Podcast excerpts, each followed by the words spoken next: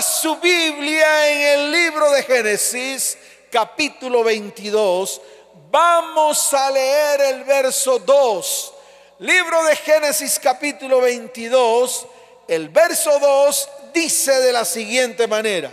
Y dijo, toma ahora tu hijo, tu único Isaac, a quien amas, y vete a tierra de Moriah y ofrécelo allí en holocausto sobre uno de los montes que yo te diré. Eso se lo dijo el Señor a Abraham, después de haberle cumplido con la promesa de un hijo, después de haber sido fiel a su palabra, después de haber sido fiel a lo que un día le dijo, porque Abraham estaba precisamente en Ur de los Caldeos cuando Dios lo llama y le dice, sal de tu tierra y de tu parentela a la tierra que te mostraré. Le da una promesa, tremenda promesa.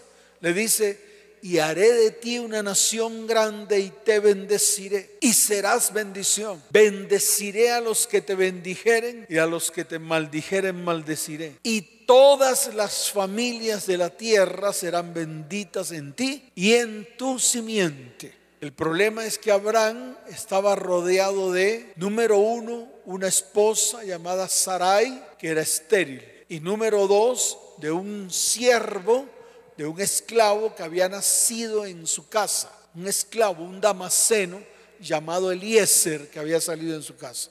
Entonces, prácticamente que para Abraham no había esperanza de un hijo. No podía tener hijos su mujer no podía tener hijos, pero sin embargo Dios le da la promesa. Abraham creyó de esperanza en contraesperanza porque era imposible que su esposa Sarai tuviera un hijo. Así de fácil.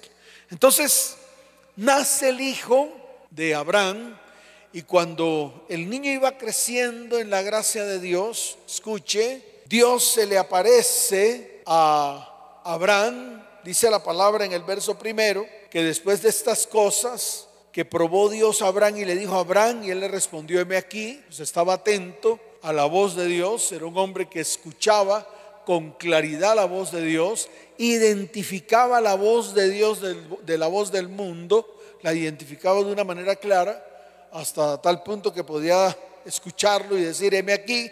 Y entonces fue cuando el Señor le dijo, toma ahora tu hijo, número uno, tu único Isaac, que era el hijo único de Abraham, de esa descendencia, de la descendencia de Sara. Recuerde que Sarai se llamó Sara luego. Y dice la palabra aquí, lo segundo, a quien amas. Número uno, era el único hijo. Y número dos, era el hijo quien amaba Abraham. Sin embargo, Dios le dijo, vete a tierra de Moriah, es decir, al monte Moriah, y ofrécelo allí en holocausto sobre uno de los montes que yo te diré. Ni siquiera Abraham sabía hacia dónde tenía que dirigirse y precisamente Dios le iba a mostrar el camino al final. Pero escucha esto, aquí es donde viene algo que, que a mí toca mi corazón y toca mi corazón porque muchas veces ni siquiera yo soy capaz de ser obediente de manera inmediata. Y mire lo que dice la palabra en el verso 3. Esto quiero que lo leas con cuidado, con detenimiento. Quiero que aprendas. Quiero que esto sea una enseñanza. Quiero que desaprendas, que borres todo lo que te han enseñado mal y que mires la palabra con detenimiento para que puedas aprender y poner por obra, porque aquí todos los que están allá detrás de las redes sociales, detrás de la radio, y yo tengo que comenzar a hacerlo Dice la palabra que Abraham se levantó muy temprano. Esa actitud, esa actitud de levantarse, a pesar de que iba a hacer algo que, que iba incluso en contra de su gran amor por su hijo, en contra de incluso la promesa que Dios le cumplió. Pero dice la palabra que él se levantó muy temprano. Esa actitud fue la que tocó el corazón de Dios. Y esa actitud es la que tenemos que tener nosotros como cristianos nosotros como hijos de Dios, nosotros como ese pueblo de Dios, como ese pueblo de Dios, esta es la actitud correcta ante algo que el Señor nos dice que tenemos que hacer inmediatamente nos levantamos para hacerlo. Pero fíjese, fíjese cómo lo hizo Abraham. No solamente lo hizo de manera inmediata, porque es importante que esto usted lo entienda, sino que lo hizo de manera correcta, en orden. Porque yo a veces puedo hacer muchas cosas y ser obediente, pero muchas veces esa obediencia me lleva a cometer errores que Dios no me ha dicho que haga. Y yo tengo más adelante un ejemplo acerca de esto para que usted lo entienda de manera clara. Entonces mire lo que dice la palabra. Dice, y Abraham se levantó muy de mañana, enalbardó su asno, o sea, lo preparó, lo dejó listo, le puso, le puso la silla. Y dice la palabra, y tomó consigo dos siervos suyos, me imagino que eran para que le hicieran compañía, y a Isaac su hijo, al que iba a sacrificar. Y dice, y cortó leña para el holocausto, es decir, preparó todo. No dejó ningún elemento suelto. No dijo por si acaso. No, no dijo eso. No dijo por si acaso. Por si acaso, entonces no voy a cortar la leña. Tal vez allá más adelante encontraré. No, dice la palabra que cortó la leña. Le creyó a Dios. Él creyó que Dios iba a hacer algo en la vida de él y en la vida de su hijo Isaac. Y qué tremendo, dice, cortó la leña, wow, para el holocausto y se levantó y fue al lugar que Dios le dijo. No fue a otro lugar. No le dijo al Señor, espérate, Señor, espérate. Espérate, Señor, es que no, no aguanto este, este tren. No aguanto esto que tú me estás diciendo que yo haga no aguanto. No dijo, lo voy a hacer más tarde. No, fue una obediencia inmediata, absoluta. Fue una obediencia que definitivamente me pone a, a temblar. A cualquiera de nosotros nos pone a temblar, tanto a ti como a mí. Si Dios me manda a hacer algo, yo les soy sincero, no sé si lo haré de manera inmediata algo de esta magnitud. Es que es algo de una gran magnitud. Matar a un hijo, matar una descendencia, cuando le había prometido que a través de Isaac vendría un gran pueblo para él. Un gran pueblo. Él se lo dijo al comienzo, y haré de ti una nación grande y te bendeciré.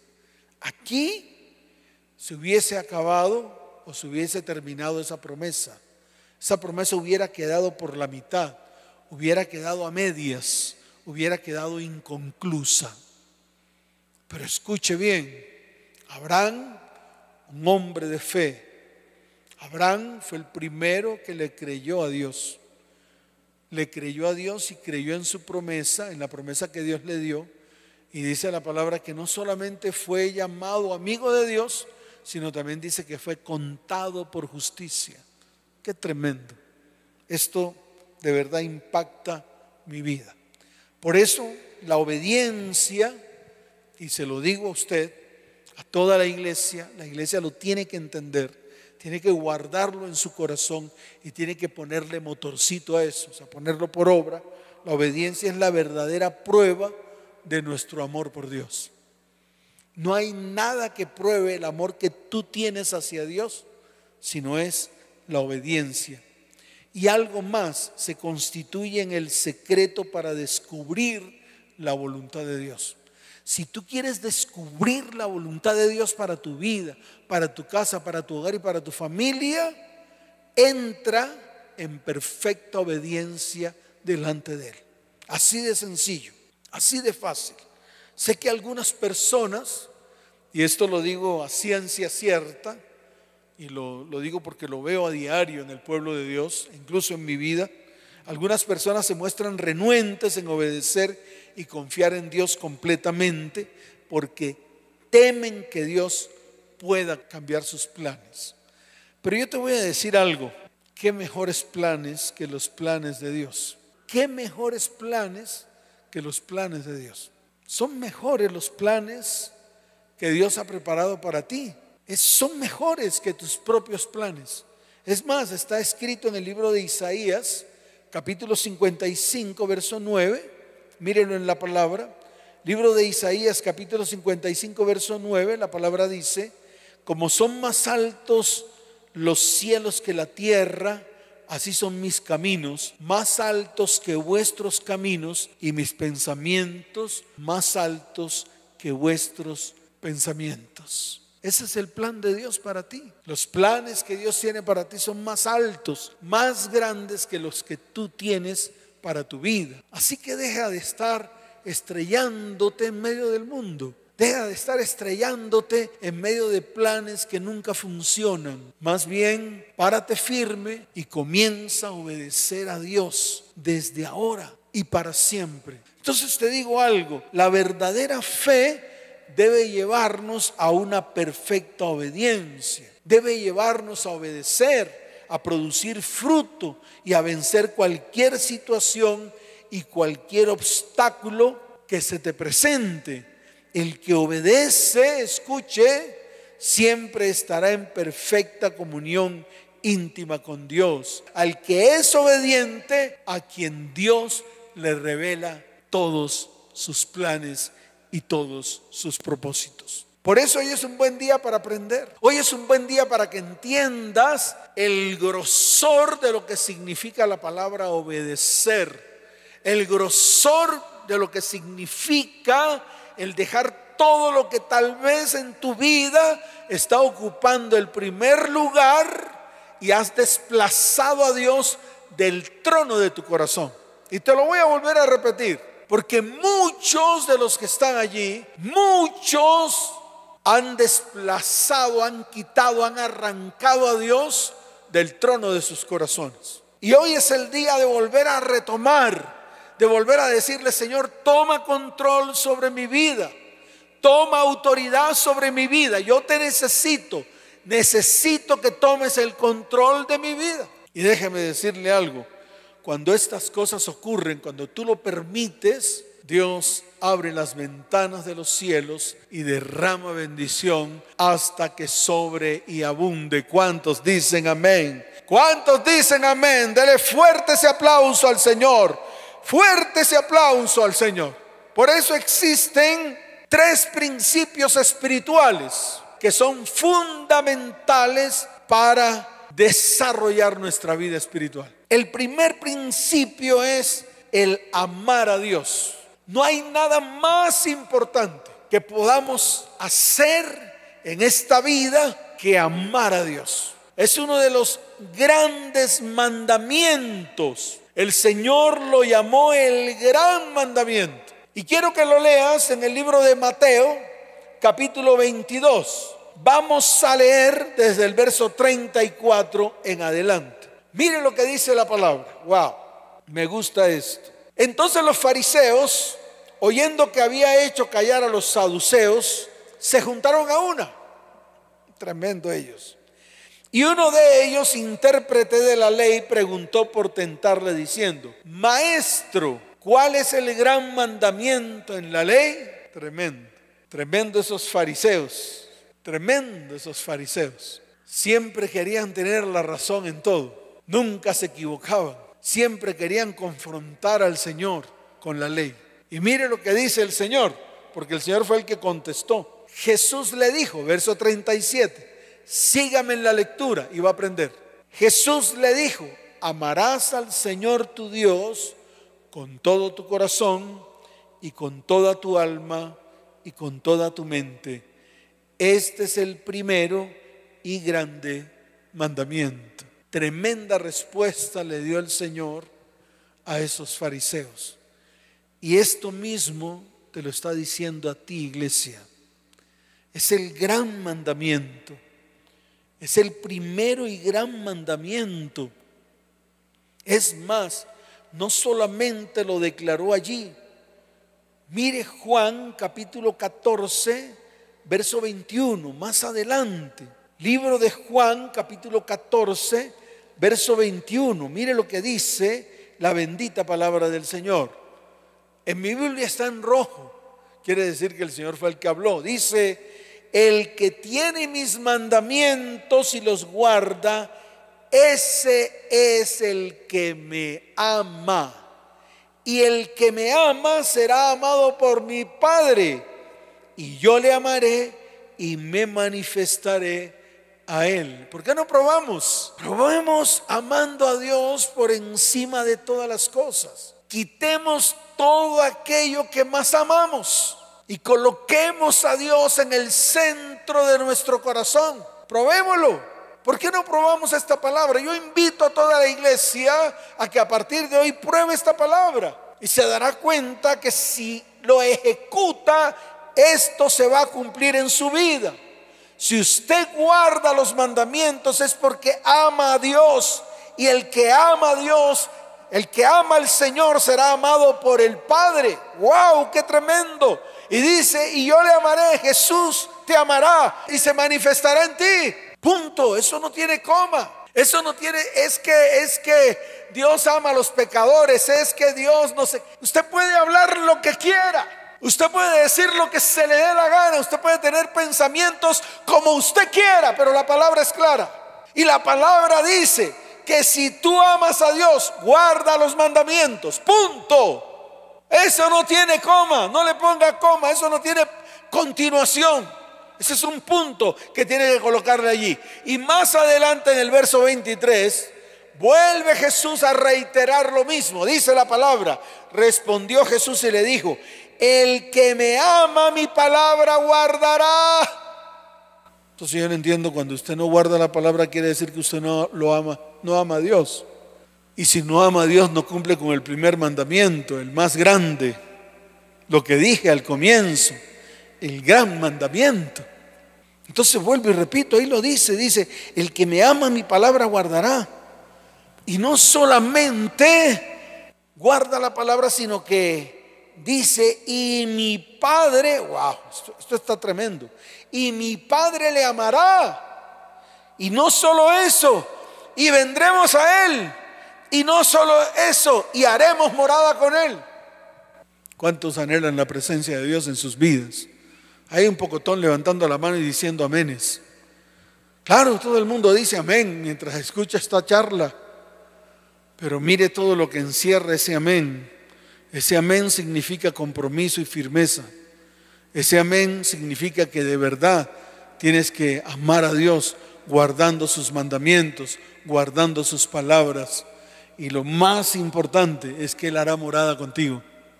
Así de fácil, hará morada contigo habitará en medio de tu vida, habitará en medio de tu casa, habitará en medio de tu hogar y habitará en medio de tu familia. Entonces, ¿qué esperamos? ¿Por qué no ejecutamos esto que está aquí escrito? Jesús amarró el amar a Dios con el oír, el guardar y poner por obra su palabra. En otras palabras, amarró el amar a Dios con la obediencia. Así que no la divida. No coja la obediencia por un lado y el amor a Dios por otro. Está amarrado, lo amarró el Señor. Dijo, tú amas a Dios. La única demostración de que de verdad amas a Dios es que eres obediente a lo que Dios ha dicho a través de su palabra. ¿Cuántos dicen amén? Ahora sí, dele ese fuerte aplauso al Señor. Fuerte ese aplauso al Rey de Reyes y Señor de Señores. El segundo principio es la obediencia.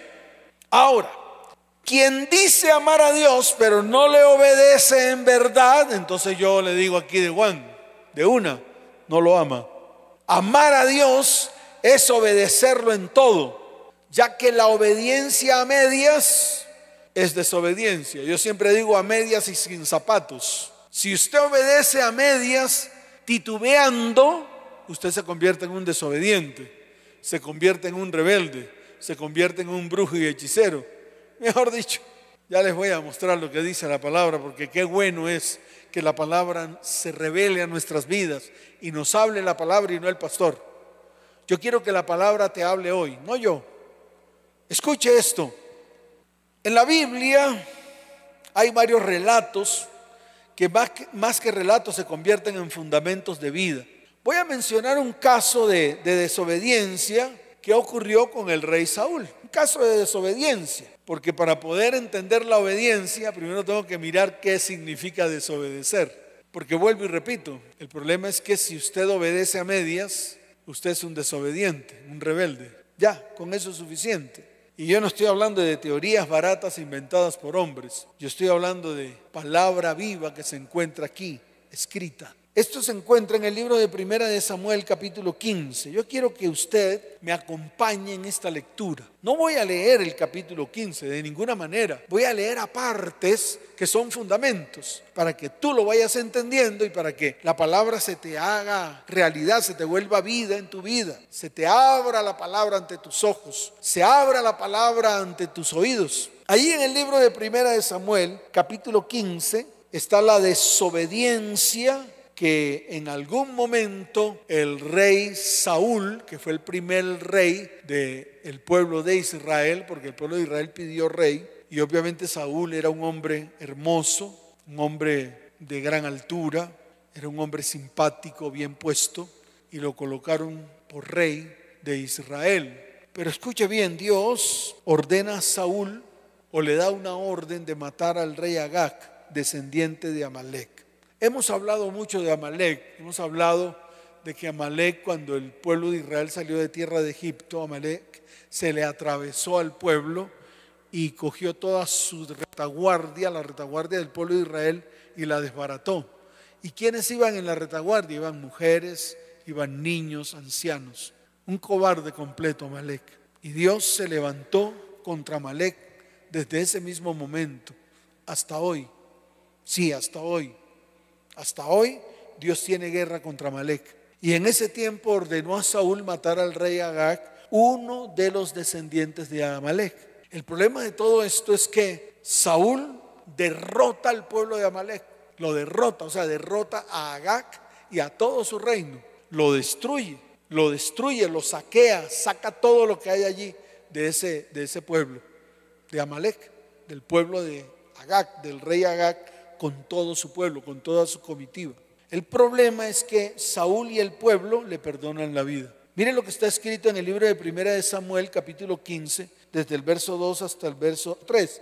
Mire lo que dice, así ha dicho Jehová de los ejércitos, yo castigaré lo que hizo Amalek a Israel al oponérsele en el camino cuando subía de Egipto y viene el verso 3 y dice, ve pues y hiere a Amalek y destruye todo lo que tiene y no te apiades de él. Mata a hombres, mujeres, niños y aun los de pecho, vacas, ovejas, carneros y asnos. Y así lo hizo Saúl, así lo hizo, como ahí está escrito, así lo hizo. Mire lo que está escrito en el verso 9, siga el verso 9. dice, y Saúl y el pueblo perdonaron a Agag y a lo mejor de las ovejas y del ganado mayor de los animales engordados, de los carneros y de todo lo bueno, y no lo quisieron destruir, mas todo lo que era vil y despreciable destruyeron.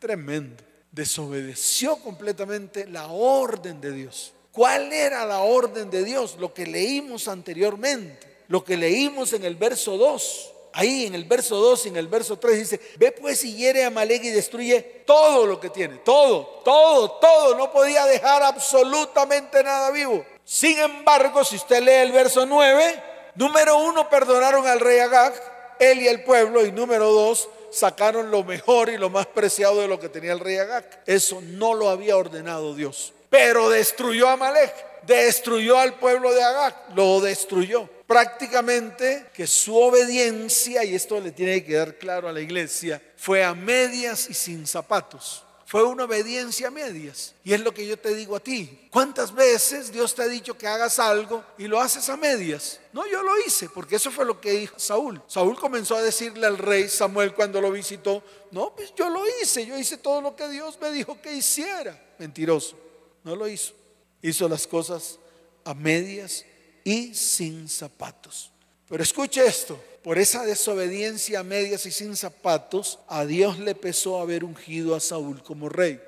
Mire lo que está escrito en el verso 11. Dice, y vino palabra de Jehová a Samuel diciendo, me pesa haber puesto por rey a Saúl, porque se ha vuelto de en pos de mí y no ha cumplido mis palabras. No ha cumplido mis palabras pie de la letra. Y dice, y se apesumbró Samuel y clamó a Jehová toda aquella noche. ¿Qué ocurre cuando tú desobedeces? Esto, a Dios le pesa, a Dios le pesa, le pesa haberte puesto donde te ha puesto, le pesa haberte bendecido.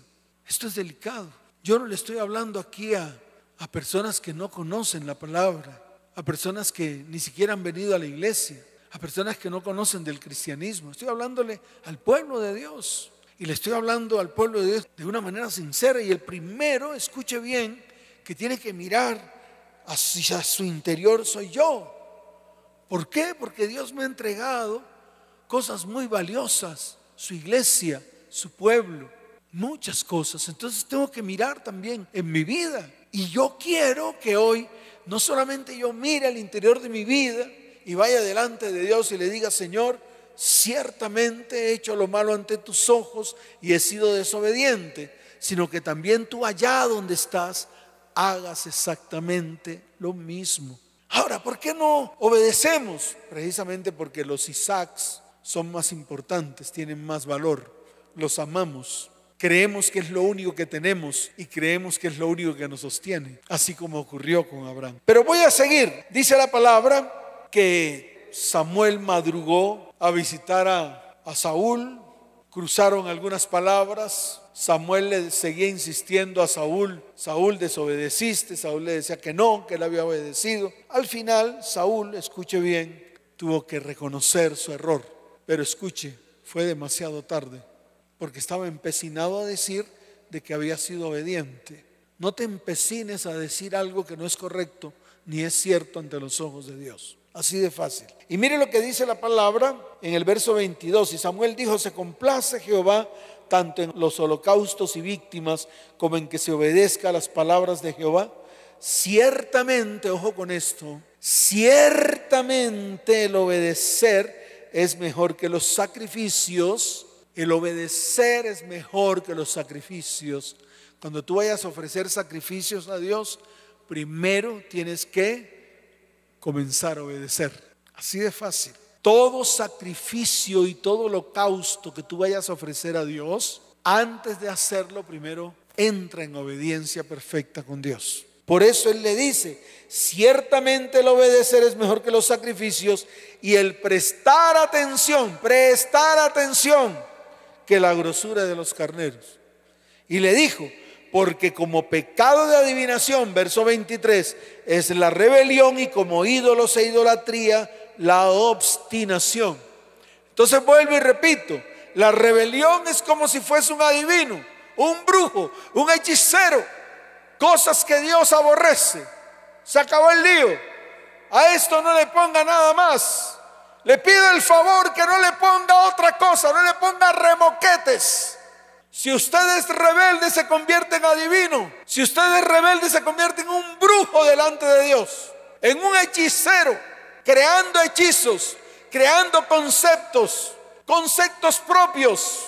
Alíñese con la palabra y sea obediente. Y esa es la máxima demostración del amor que usted tiene para con Dios. Oh, soy imperfecto. Todos somos imperfectos, por cuanto todos hemos pecado, todos, tú y yo, todos. Pero hoy es un buen día para volvernos al Señor con todo el corazón. Es todo lo que te puedo decir. Y dice la palabra, y como ídolos e idolatría, idolatría es la obstinación. Pensar que siempre yo soy el que tengo la razón. Usted no tiene la razón. Sométase a lo que Dios dice en su palabra. Y mire lo que dice ahí. Por cuanto tú desechaste la palabra de Jehová, él también te ha desechado para que no seas rey. Y ahí fue cuando Él reconoció. Tremendo. El otro caso de obediencia es el caso de Abraham, totalmente contrario a lo que hizo Saúl. Abraham, ya lo habíamos dicho antes, obedeció de la manera correcta, hizo lo correcto ante los ojos de Dios. Resultado de todo lo que hizo Abraham, resultado de su obediencia, en el momento en que iba a matar a Isaac, apareció el ángel y le dijo, detén tu mano, no mates al muchacho. Qué tremendo, a mí esto me, me toca el corazón. Dios preservó no solamente su palabra, sino también preservó lo que un día le dio como promesa a Abraham. Lo preservó, preservó su palabra. No solo le cumplió, sino que preservó su palabra. Se mantuvo firme la promesa y la promesa se ejecutó. ¿Qué ocurrió allí? Cuando Abraham quitó a Isaac del holocausto, inmediatamente miró a un lado y vio un carnero que estaban sus cuernos enredados en medio de la zarza. Y tomó el carnero y lo ofreció en el holocausto delante de la presencia de Dios. ¿Cuántos dicen amén? ¿Cuántos dicen amén? Dele fuerte ese aplauso al que vive por los siglos de los siglos y es Dios. ¿Cuántos dicen amén? Dele fuerte ese aplauso al Señor. Fuerte ese aplauso al Señor. Por eso Abraham fue un hombre que construyó muchos altares. Siempre construyó altares delante de Dios. Wow, era la manera como Abraham y el Señor tenían su relación. Era una relación de amistad. Sí, una relación de amistad. Dios lo llamó amigo de él. Abraham mi amigo. Abraham mi amigo, wow. Yo quiero ser amigo de Dios. ¿Sabes qué te hace amigo de Dios? La obediencia. ¿Sabes qué te hace amigo de Dios? El amarlo a Él con todo tu corazón y desechar todo aquello que está ocupando el primer lugar en tu vida. ¿Sabes qué te convierte a ti en amigo de Dios? Ser obediente. Eso te convierte en amigo de Dios. Y Abraham tenía una amistad con Dios hasta tal punto de que él levantó muchas ofrendas de paz, levantó muchos holocaustos delante de Dios, levantó muchos altares delante de Dios, muchos altares. Por eso cada vez que Dios se le aparecía a Abraham, Abraham levantaba un altar. ¿Por qué? Porque estaba acostumbrado, era su costumbre, su relación íntima con Dios era a través de los altares que levantaba delante del Señor. Cuando Dios llama a Abraham de Ur de los Caldeos para que saliera de su tierra y de su parentela, en el capítulo 12 de Génesis Dios se aparece a Abraham y le da la promesa en Génesis 12 del 1 al 3. Pero quiero, quiero ir más allá. ¿Qué le pidió Dios a Abraham? Dos requisitos, creer y obedecer. Así de fácil. Abraham, quien luego se llamó Abraham, se caracterizó por eso, por ser un edificador de altares. Yo encontré cuatro altares importantísimos, cuatro ocasiones específicas en que edificó altares a Jehová ya que cada vez que Abraham edificaba altares representaba una etapa de crecimiento espiritual en su vida. ¿Por qué no sacrificamos al Isaac que tenemos en nuestro corazón? Ese sacrificio va a subir delante de Dios como olor fragante. Y si lo hacemos, escuche bien, va a representar una etapa importante en tu crecimiento espiritual. Entonces te reto a que lo hagamos. Si tienes por ahí cuatro ídolos, si tienes por ahí cuatro cosas más importantes que Dios, de una vez quemémoslo en ese holocausto, en ese altar delante de Dios, para que Dios entrone en tu vida y en la mía. Por eso estos altares que construía Abraham no era solamente el lugar del sacrificio de animales, eso era lo visible, lo externo, representaba realmente la comunión con Dios era dejar un testimonio visible de un encuentro transformador con Dios. Ah, tremendo esto. Nosotros hemos hecho muchos altares, hemos ido a muchos lugares a hacer altares delante de Dios. Dios nos ha mandado a hacer ofrendas de paz por toda Colombia, por todo Bogotá, y de pronto nos va a mandar por todo el mundo. Yo tengo que ir a Israel a levantar tres ofrendas de paz en tres lugares específicos donde Dios me ha dicho que vaya. Estoy esperando su respuesta para ir. Así de fácil. Es algo que Dios me dijo que hiciera y yo soy obediente hasta la muerte de lo que Dios me ha mandado hacer. Pero yo te voy a hablar a ti. Sé obediente en todo lo que Dios te mande hacer. Y quita de tu vida todo ese Isaac o el Isaac o tu Isaac, lo que tú más amas. Lo único que tú crees que de pronto te sostiene. Porque ahí está escrito en el libro de Génesis capítulo 22. Yo quiero que lo vuelvas a leer. Léelo con detenimiento. Ahí está escrito. Libro de Génesis capítulo 22, verso 2. Dice, toma ahora tu hijo, ¿eh? tu único, tu único, lo que tú crees que es único para ti, que es irreemplazable. Eso es lo que ocupa el primer lugar en tu vida. Y dice, a quien amas, lo que tú más amas, quítalo de tu vida para que Dios se entrone allí y puedas ofrecer delante de Dios un verdadero sacrificio. Y ese sacrificio se llama obediencia. Así se llama obediencia. Por eso uno de los grandes altares que construyó Abraham a Dios fue el que el mismo Dios le mandó a levantar, matar a su hijo Isaac. Lo leímos. Y en Génesis capítulo 22, verso 9 dice, y cuando llegaron al lugar que Dios le había dicho, edificó allí Abraham un altar y compuso la leña y ató a Isaac su hijo, lo puso en el altar sobre la leña. Y dice la palabra, y extendió Abraham su mano y tomó el cuchillo para degollar a su hijo. Entonces el ángel de Jehová le dio voces desde el cielo y le dijo, Abraham, Abraham, y él respondió, aquí. Y dijo, no extiendas tu mano sobre el muchacho, ni le hagas nada, porque ya conozco que temes a Dios por cuanto no me rehusaste tu hijo, tu único. Si tú no le rehusas a Dios lo que para ti es más importante, déjame decirte algo, Dios te va a recompensar. Tu galardón y el mío será sobremanera grande. Y Dios va a cumplir todas las promesas que te ha entregado. ¿Cuántos dicen amén? ¿Cuántos dicen amén? Dele fuerte ese aplauso al Señor, fuerte ese aplauso al Rey de Reyes y al Señor de Señores. El tercer elemento y último, el tercer fundamento, la fe, creer. Así de sencillo, creer, la certeza de lo que esperas. ¿Qué esperas en tu vida?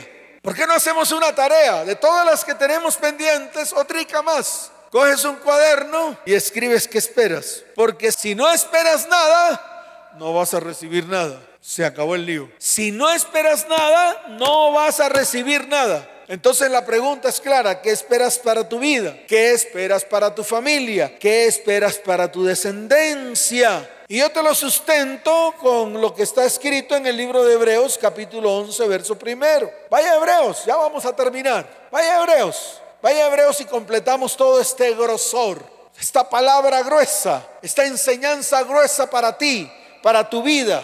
Mire lo que dice Hebreos capítulo primero. Es pues la fe, la certeza de lo que se espera. ¿Qué esperas? La convicción de lo que no se ve. Eso que esperas, que no se ve, se va a hacer realidad ante tus ojos. Y eso se llama fe. Por eso te lo vuelvo a repetir. Si no esperas nada, entonces no recibes nada. Mire lo que está escrito en Hebreos 11:6, más adelante dice, pero sin fe es imposible agradar a Dios porque es necesario que el que se acerca a Dios cree que le hay y que es galardonador de los que le buscan. Si tú le buscas, si tú crees que le encuentras, recibirás galardón. Está escrito.